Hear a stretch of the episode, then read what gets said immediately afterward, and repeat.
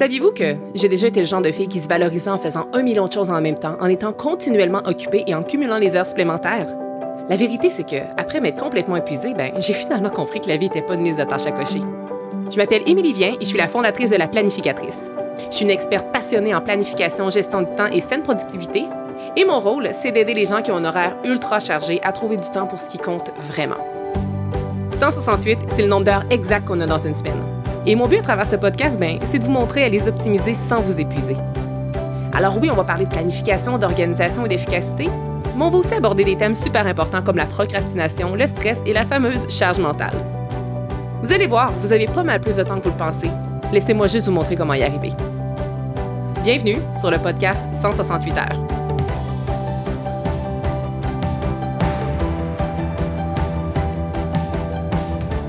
Bienvenue dans cette troisième et grande journée de l'événement 5 jours pour débuter l'année avec clarté. Nous sommes à la journée 3. Je suis impatiente de vous parler de ce sujet tellement important. Mais juste avant de plonger, c'est-à-dire dans le vif du sujet, je vous invite à vraiment écouter les deux précédents épisodes et de compléter aussi les deux précédents exercices avant de plonger dans la journée 3. Alors, si jamais vous tombez sur cet épisode-ci par hasard, assurez-vous d'aller écouter le jour 1 et le jour 2, qui sont les épisodes 31 et 32 du podcast, et de compléter les exercices avant de poursuivre. Alors, euh, petite euh, rétrospective peut-être de qu'est-ce qu'on a fait depuis le début de la semaine. Alors, la première journée, on a navigué dans le passé, on a aussi exploré le présent un peu plus en détail. Dans la deuxième journée, soit hier, nous sommes allés visiter le futur et j'espère que vous avez vu de très, très belles choses. Aujourd'hui, qu'est-ce qu'on va faire? Je vous amène dans la réalité du présent, donc on va le voir encore euh, de façon beaucoup plus détaillée. Et pourquoi? C'est afin de vous aider à échapper aux illusions et aux pièges invisibles. Et à quoi je fais allusion? Ici, en fait, je fais allusion aux obstacles qui pourraient obstruer votre chemin vers la réalisation de vos objectifs.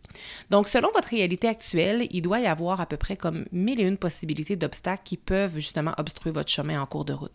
Mais j'ai envie de m'attaquer à deux pièges invisibles et qui sont inévitables et auxquels tout le monde fait face, et ce, même moi-même. Et c'est quoi ces deux pièges-là que je vais explorer avec vous aujourd'hui? Il s'agit de la victimisation des distractions. Je vais d'abord vous expliquer rapidement c'est quoi la victimisation et ensuite c'est quoi les distractions. Donc on va commencer avec la victimisation. La victimisation, c'est quoi? En fait, c'est la croyance selon laquelle nous prétendons être victimes de circonstances externes plutôt que d'assumer l'entière responsabilité de ce qui arrive. Ces circonstances externes-là sont souvent injustes, du moins c'est ce qu'on se dit, et euh, ça peut être soit des situations, des événements, des paroles ou bien des difficultés en général. Quand on est en mode victimisation, on se dit par exemple oh, pourquoi tout ça m'arrive à moi? Pourquoi ça m'arrive à moi maintenant? Non, non, non.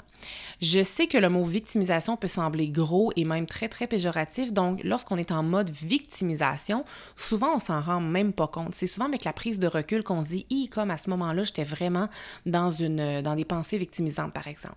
Personnellement, j'ai passé toute ma vingtaine, moi, dans le mode victimisation. J'étais vraiment all-in dans le mode victimisation, mais je m'en rendais vraiment, vraiment pas compte. C'est avec le regard que je suis capable d'avoir aujourd'hui sur mon passé que je suis capable de comprendre euh, que j'étais vraiment en mode victimisation.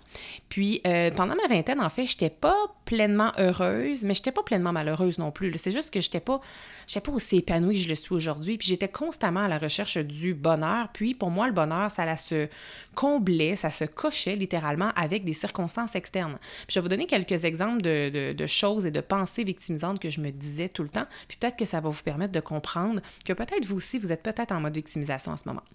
Euh, par exemple, qu'est-ce que je disais? Je pouvais me dire, euh, ah ben là, je gagne pas le salaire que, je veux ou le salaire que je mérite parce que mes patrons sont pas capables de voir ma réelle valeur. Une autre affaire que je pouvais me dire, c'est, euh, ah, je travaille vraiment beaucoup d'heures, je fais beaucoup de temps supplémentaire, ça c'est parce que mes clients sont vraiment exigeants.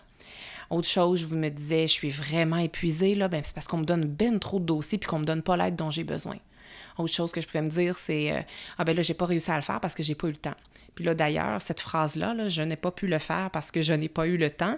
Ça, j'imagine qu'il y en a une grande partie d'entre vous qui euh, se dit ça présentement.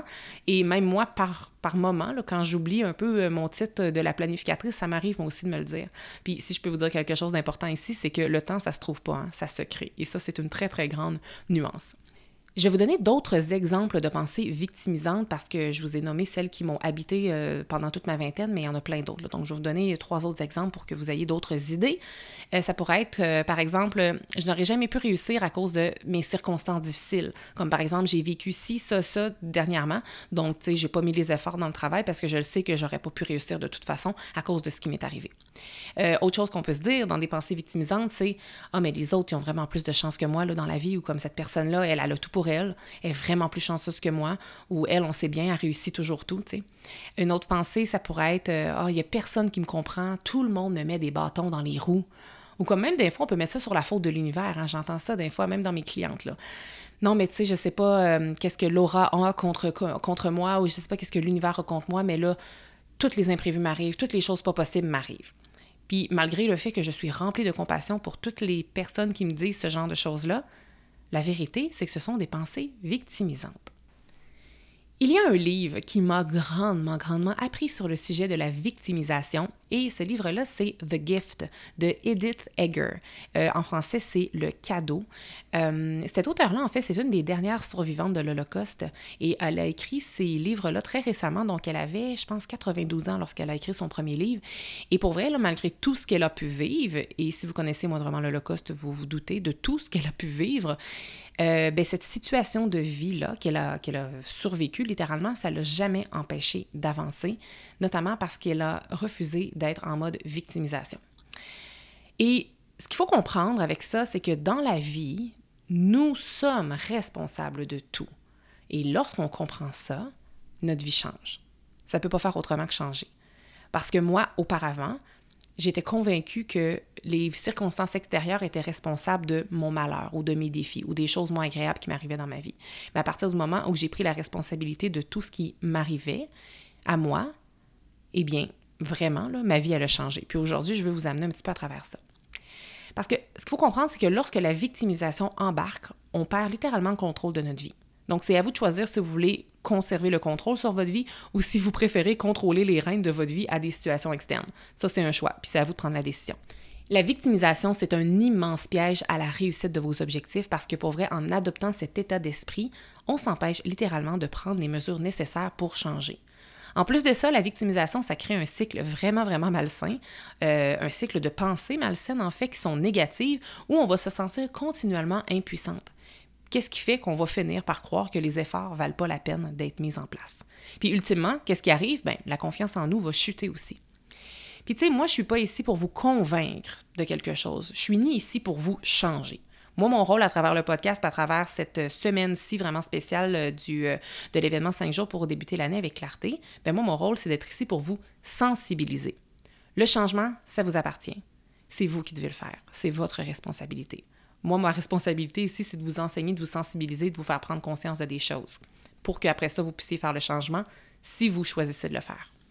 Et pour vaincre la victimisation, pour rapper un peu, un peu ce thème-là, il faut vraiment apprendre à changer sa perspective. Puis dans l'exercice que je vous propose dans le cahier du jour, que vous pouvez télécharger dans les show notes, je vous invite à changer votre perspective sur des situations sur lesquelles vous avez des pensées victimisantes. Maintenant, on va plonger dans le deuxième grand piège qui peut justement vous piéger dans l'atteinte de vos objectifs, c'est les distractions. Donc, maintenant, on va parler des distractions parce que ça aussi, pour vrai, ça devient un piège vraiment dangereux dans la réalisation de vos objectifs, comme je vous disais. Puis, une distraction, c'est quoi? C'est littéralement quelque chose, ça peut être un événement, un objet ou une personne même, qui vous éloigne de ce que vous devriez être en train de faire. Lorsqu'il est question de réaliser un objectif, les distractions peuvent être tellement nombreuses. Là, je vais vraiment vous nommer plusieurs idées de distractions. Puis lorsque je vais les nommer, je suis certaine que des petits ding qui vont se faire dans votre tête, puis vous allez vous dire Oh oui, ça, c'est vraiment une, distraction potentielle pour moi. Prenez-en note, ça va être utile pour l'exercice que vous allez devoir faire ensuite. Donc, j'y vais, là, je déballe ma petite liste ici d'exemples de distractions.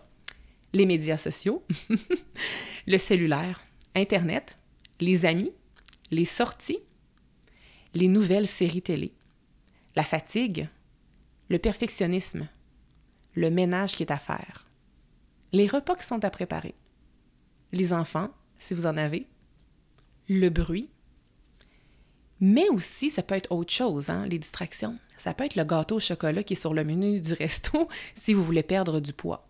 Ou ça peut aussi être le divan dans votre salon si vous voulez bouger davantage. Dans le cahier d'exercice du jour, que je répète que vous pouvez télécharger dans les show notes, vous verrez qu'il y a deux colonnes et je vais vous demander de dresser la liste de 10 distractions potentielles et de trouver pour chacune d'elles une solution. Comme vous ne savez peut-être pas encore c'est quoi vos objectifs de l'année, parce que vous allez mettre le doigt là-dessus à la fin de la cinquième journée, donc soyez patiente, tentez de voir par le passé c'est quoi les distractions qui ont été présentes puis qui ont nuit à la réalisation de vos projets, de vos rêves et de vos objectifs. Donc ça va vous donner une bonne idée euh, à savoir quelles distractions mettre dans ces colonnes-là. C'est ce qui conclut l'épisode du jour et je vous fais quelques petits rappels en rafale. Première chose, vous devez absolument avoir fait les exercices du jour 1 et du jour 2 avant de vraiment vous plonger dans le jour 3 qui est aujourd'hui. Euh, ensuite de ça, si jamais vous étiez inscrite à l'événement, vous avez reçu sans doute un courriel ce matin qui vous donnait l'accès direct vers le cahier d'exercice du jour. Et sinon, c'est tellement pas grave, vous pouvez télécharger le cahier du jour ainsi que les cahiers précédents des précédentes journées en cliquant sur le lien dans les show notes. Vous allez être dirigé vers un, un portail avec un mot de passe et vous allez avoir tous les cahiers au même endroit. Alors voilà, je veux vous dire une petite chose avant de conclure. Si vous vous sentez encore loin de vos objectifs, sachez que c'est 100% normal. la clarté va venir à la fin et pas au début de la cinquième journée, à la fin de la cinquième journée. Donc, soyez patiente, soyez indulgente envers vous-même, puis pour vrai, là, faites confiance au processus. Euh, si vous vous sentez perdu, c'est vraiment, vraiment normal. Puis le petit ménage qu'on est en train de faire, puis les petits détours que vous avez peut-être l'impression qu'on est en train de faire sont pleinement nécessaires pour commencer l'année avec clarté. Alors sur ce, je vous laisse ici et on se revoit demain pour le jour 4. À bientôt! Merci d'avoir été là. Si cet épisode vous a plu, est-ce que je peux vous demander un petit service? Allez évaluer le podcast 168 heures en lui donnant un 5 étoiles et abonnez-vous pour ne rien manquer. C'est honnêtement la meilleure façon de le faire découvrir aux autres, puis en même temps, ben, ça me témoigne que vous l'aimez. J'ai déjà hâte qu'on se retrouve et d'ici là, assurez-vous de profiter pleinement des 168 heures de votre semaine. À bientôt!